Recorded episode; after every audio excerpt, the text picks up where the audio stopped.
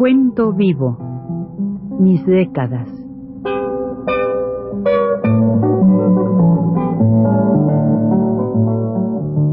Juan de la Cabada, mediante esta serie de programas radiofónicos, narra los momentos más intensos de su existencia como escritor, trotamundos, militante de la condición humana, todo lo cual es ya patrimonio de nuestra mejor literatura.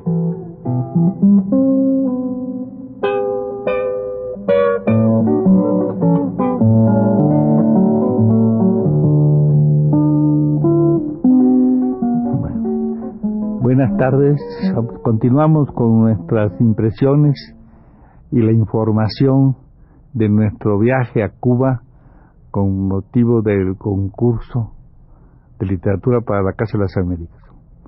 Pienso que para el día 14 de, enero ya estaría allí otro compañero mexicano que también participó como jurado. Es Gastón García Cantú, que con Fernando Alegría de Chile y Julio Le Riverán de Cuba tuvo fue jurado para el, premio especial que se llama José Martí en Nuestra América. Y claro, ese día, domingo 14, tuvimos que salir nosotros todos a trabajar ya, a, todavía a meterle más trabajo a uno, ¿verdad? Porque entonces nos, aislaron completamente y nos faltaron a Cienfuegos. Llegamos allí, muy bonito el viaje, precioso. Llegamos allí, estuvimos un poco, trabajamos en yate y con, e, y eso llegamos a un, hotel que se llama Hotel Pasacaballos, muy interesante, muy bien. Y ahí pues trabajamos todavía más, un poco más duro y para entonces ya pues era amigo, así como es uno, ¿no? Ya de los, de los otros jurados que me estaban conmigo, que eran este chicano que se llamaba Arturo Madrid, se llama, porque ahorita ya estará trabajando allá de nuevo en Estados Unidos. Él, él trabaja en una universidad allá estaba también uno que está en México hoy, Iván Egués, un muchacho de Ecuador, uno que fue premio de las Américas en años pasados, ahora fue jurado. Y el compañero Jesús Díaz de Cuba, un compañero que trabaja mucho y además de eso hace cine, trabaja para, para el, trabajo literario para, para el cine, hace guiones, etcétera. Pues bien, allí en ese en este en este sitio ya pudimos cambiarnos ya me dieron ellos lo, que ellos opinaban sobre sus diferentes, eh, bueno, que ellos tenían como, como los que habían ellos seleccionado, y yo le di los míos a ellos, entonces ellos me dieron a mí los que ellos habían seleccionado, ¿verdad? Como tentativa, no era todavía muy formal, sino hasta el final, pero de todas maneras, lo que habían ellos leído y lo que me pasaban, que habían seleccionado, ahí estuvimos trabajo y trabajo y trabajo ahí en ese lugar, en Cienfuegos, y, pero siempre se interrumpía porque había pues cosas de música. Yo no fui realmente a Trinidad porque tenía tanto agobio, que yo quería quedar mal, yo quería quedar muy bien, que fuera el primero que terminara, vamos, una cosa así de... Entonces ellos, con ese motivo, no fui a Trinidad, que es precioso, muchos sí fueron. No fui al Escambray, que también es muy interesante, ellos sí fueron. Vamos, me privé realmente de cosas que me hubieran gustado en este campo por, por, por hacer, por hacer por leerme, la parecía que, que no iba a acabar nunca, vamos, uno y otro, digo, ¿cuándo se va a acabar esto? Y otro libro, y otro libro, así. Así estuve allí, otros fueron, Esther, por ejemplo, que fue conmigo, sí fue, fue a todas esas partes. Y, pero yo sí me, hice una, un esfuerzo y fui a, ya yo conocí esos lugares, yo conozco, porque viví ahí yo de año, de chamaco, yo viví en Cuba, bueno, conozco bastante la, la isla, ¿verdad? Entonces fui a Santa Clara por cosas de familia y de allá me fui a Sagua, ¿verdad? por cosas de familia y bueno, me sirvió también de descanso para la semana que estuvimos ahí. Estuvimos en este lugar que es un lugar maravilloso, extraordinario, es está a la, orilla del mar, es muy bonito el, hotel este, que es un hotel donde va mucho turista, parece mentira, pero aquí va muchísimo turista, no pueden imaginarse la cantidad de gringos que llegan por ahí de otras partes a turistear por ahí. Y ahí está, está separado, nosotros teníamos unas salas especiales, ellos tenían otras salas o salones grandes en los comedores, y así fui, fue la cosa bastante agradable. De allá, entonces, el día, el día 14, digamos allí, después yo no fui realmente, mi visita secundaria básica no fui, y entonces sí, el día 17 sí, a la reunión del, de los jurados por género sí asistí. Y luego después, el día, el día viernes 19, donde pasamos toda esa semana, digamos, salimos para La Habana. El día 30, sábado 20, digamos, el día 20, empezó la cuestión del nuevo trabajo. que a las 7 de la mañana, 7 y 45, me acuerdo muy bien. Entonces hicimos una grabación, tuve que hacer una grabación. Y seguir leyendo hasta la noche que fuimos a una función de teatro. Un teatro clásico que hay allí, fuimos a la Navaboba, vamos, cosas de, de, López, cosas de estas que ya uno conoce, pero de todas maneras es interesante ver cómo se está trabajando, cómo están los muchachos ah, trabajando allá en, muy, con mucha, mucha gran, una gran actividad. El lunes 22 ya. Fue la reunión de jurados por géneros, el día 22 y el día 23, otra vez, otra entrevista grabada, y entonces en la, en la Casa de las Américas en la tarde tuvimos que estar siguiendo, siguiendo el, el trabajo este que, que es un poquito, como digo, así duro. El miércoles otra entrevista de prensa, el día, el día miércoles a las 9 otra entrevista para Bohemia, a las 10 de la mañana una para Revolución y Cultura, y todas estas cosas que, como ustedes saben, pues de ahí salieron todas esas publicadas, están por allá, están los retratos de uno, bueno, esas cosas que no importa mucho, pero que sí realmente cubren para ellos la información y todo eso, ¿no? El día 24 hay otra reunión con el, con el, con el Centro de Información Literaria a las 11 de la mañana y ya tenemos que tener el 25 es la primera sesión del encuentro de escritores, fue el 25 y entonces aquí voy a decir un poquito cuál fue el orden del día de esta, de esta reunión. Esta reunión que, es muy interesante porque pues ya ahí la, ya se empieza el trabajo. Ya nosotros hemos ya definido para esta fecha quién es el, quién es, vamos, lo que después de las discusiones, quién es el que triunfa y, y sale este joven Butazoni, un muchacho uruguayo, verdad que me parece pues lo mejor que había en el dentro del trabajo. Aunque aunque se recomendaron muchas obras también entre ellas una de un mexicano que no voy a decir el nombre para que cuando le sea él pues si no pues que se había mandado aquí pues, que vaya porque lo van a publicar también y, entonces aquí la, la de ella fue la siguiente balance el premio literario de 1979 como nos había parecido que bueno todos hablamos no luego segundo literatura chicana creación e identidad cultural. Esto es una ponencia que hizo este muchacho chicano que pues parece que pues a mí me gustó mucho, ¿no? Porque nos dio toda la visión de, del, de del por qué, ¿verdad?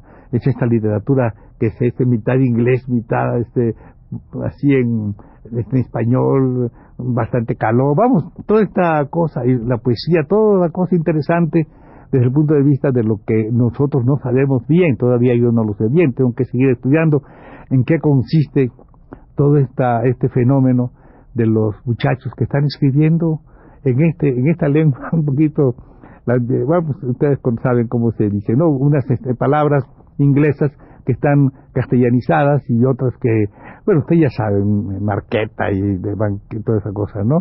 Y Milka y toda esa cuestión, y al mismo tiempo en inglés. Y es una, una cosa interesante. Yo realmente, pues, lo, le agradezco mucho a él su, su, su contribución, porque fue muy interesante su ponencia. Explicó también los orígenes y por qué, etcétera. Entonces, este, este, este se llama Arturo Madrid es un, profesor muy joven, tendrá 30 años, digo yo, 30 años, digo joven en ese aspecto. Ahora después de eso, que estamos en ya, el que se define cuál es el, digamos, esta cosa, hay un, eh, ya hay una, hay la, la segunda sesión en que está temas y problemas de la cultura, de la cultura caribeña y situación actual de la literatura en la América Latina y el Caribe. En esta reunión participaron los compañeros de Trinidad, compañeros de, de, Surinam, de, diferentes lugares, ¿no? Este, de Haití, gente interesante, pero con, cosas interesantes, y se hizo una, buena reunión. Ya de aquí, que fue el viernes 26, se acaba la semana, y entonces se acaba para el público, pero para nosotros tenemos que otra reunión final de los jurados, ¿verdad? Y entonces hay una, una, función de teatro, ahí es el sábado. Y ya el lunes 29 ya se da el fallo y una recepción muy interesante en la Casa de las Américas, en la cual participó nuestro embajador allá, Ernesto Madero, la compañera Berta Zuno, fueron todos los de embajada, pues fueron también, ¿verdad? Pues es la, es la, la, que es la embajada, bueno, sobre todo en español, que más que, que, va a todos los lugares, ¿no? A, los, a, las otras, no, bueno, no hay relaciones, como ustedes saben, con Cuba fuera de México y los países socialistas, entonces los que van ahí pues son México el que más se, se caracteriza ahí y por eso naturalmente creo que es ese esa cosa muy muy especial que existe en este lugar, ¿no? Porque tú vas al, con el con el chofer y el chofer si sabe que tú eres mexicano, hermano, se vuelve loco el tipo.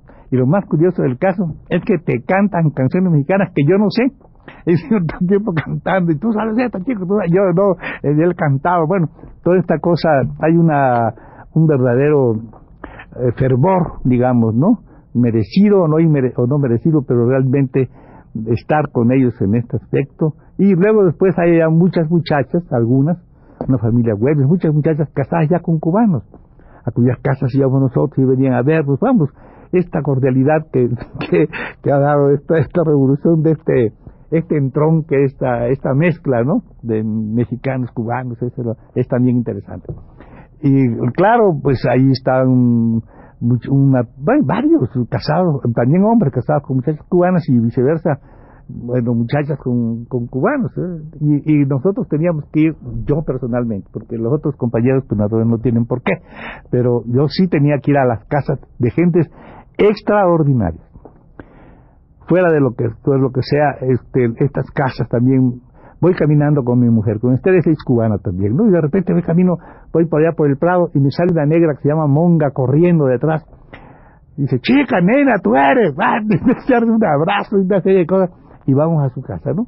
La casa de ella, vamos, es, un, es en La Habana Vieja, un lugar que yo quiero mucho porque yo trabajé allí en ese sitio y no pude yo visitarlo como yo hubiera querido, porque claro, tuve que ir a los lugares que son, digamos, turísticos, la bodita del medio y todas cosas, pero lo que yo quería es este, dar una, un repaso general a todas estas parte por partes, a la calle Muralla donde yo trabajaba, a la calle Santa Clara, toda esta calle de Sol, al, café que ya no existe seguramente el restaurante La Marina, todas estas cosas recordar, la lonja, todas estas cosas recordar, pero pienso hacerlo, ellos están muy interesados en que se haga y algún día sí vamos a regresar tal vez y vamos a hacer este trabajo que será interesante, que será la Cuba de la época de Tiburón, la Cuba de la época de la Chambelona, la Cuba de la época de la danza de los millones, eso será cuando yo tenía entonces de 15 a 19 años. Estuve cuatro años allí trabajando en estos sitios, ¿verdad?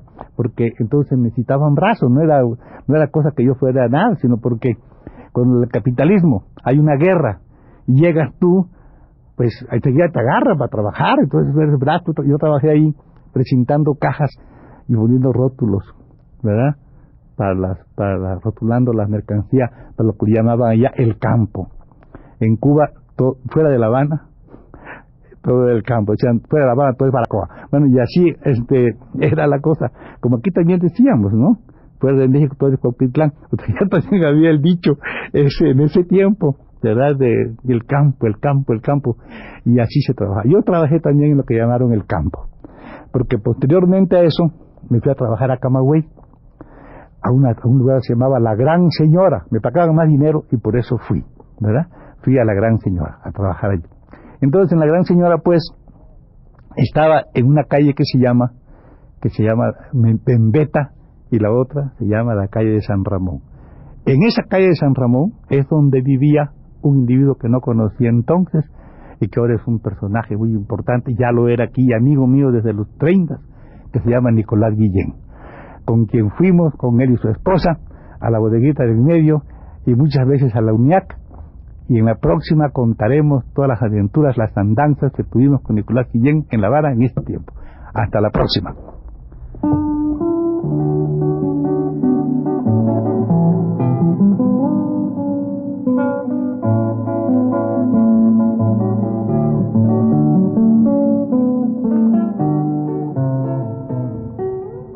Recuento vivo. Mis décadas.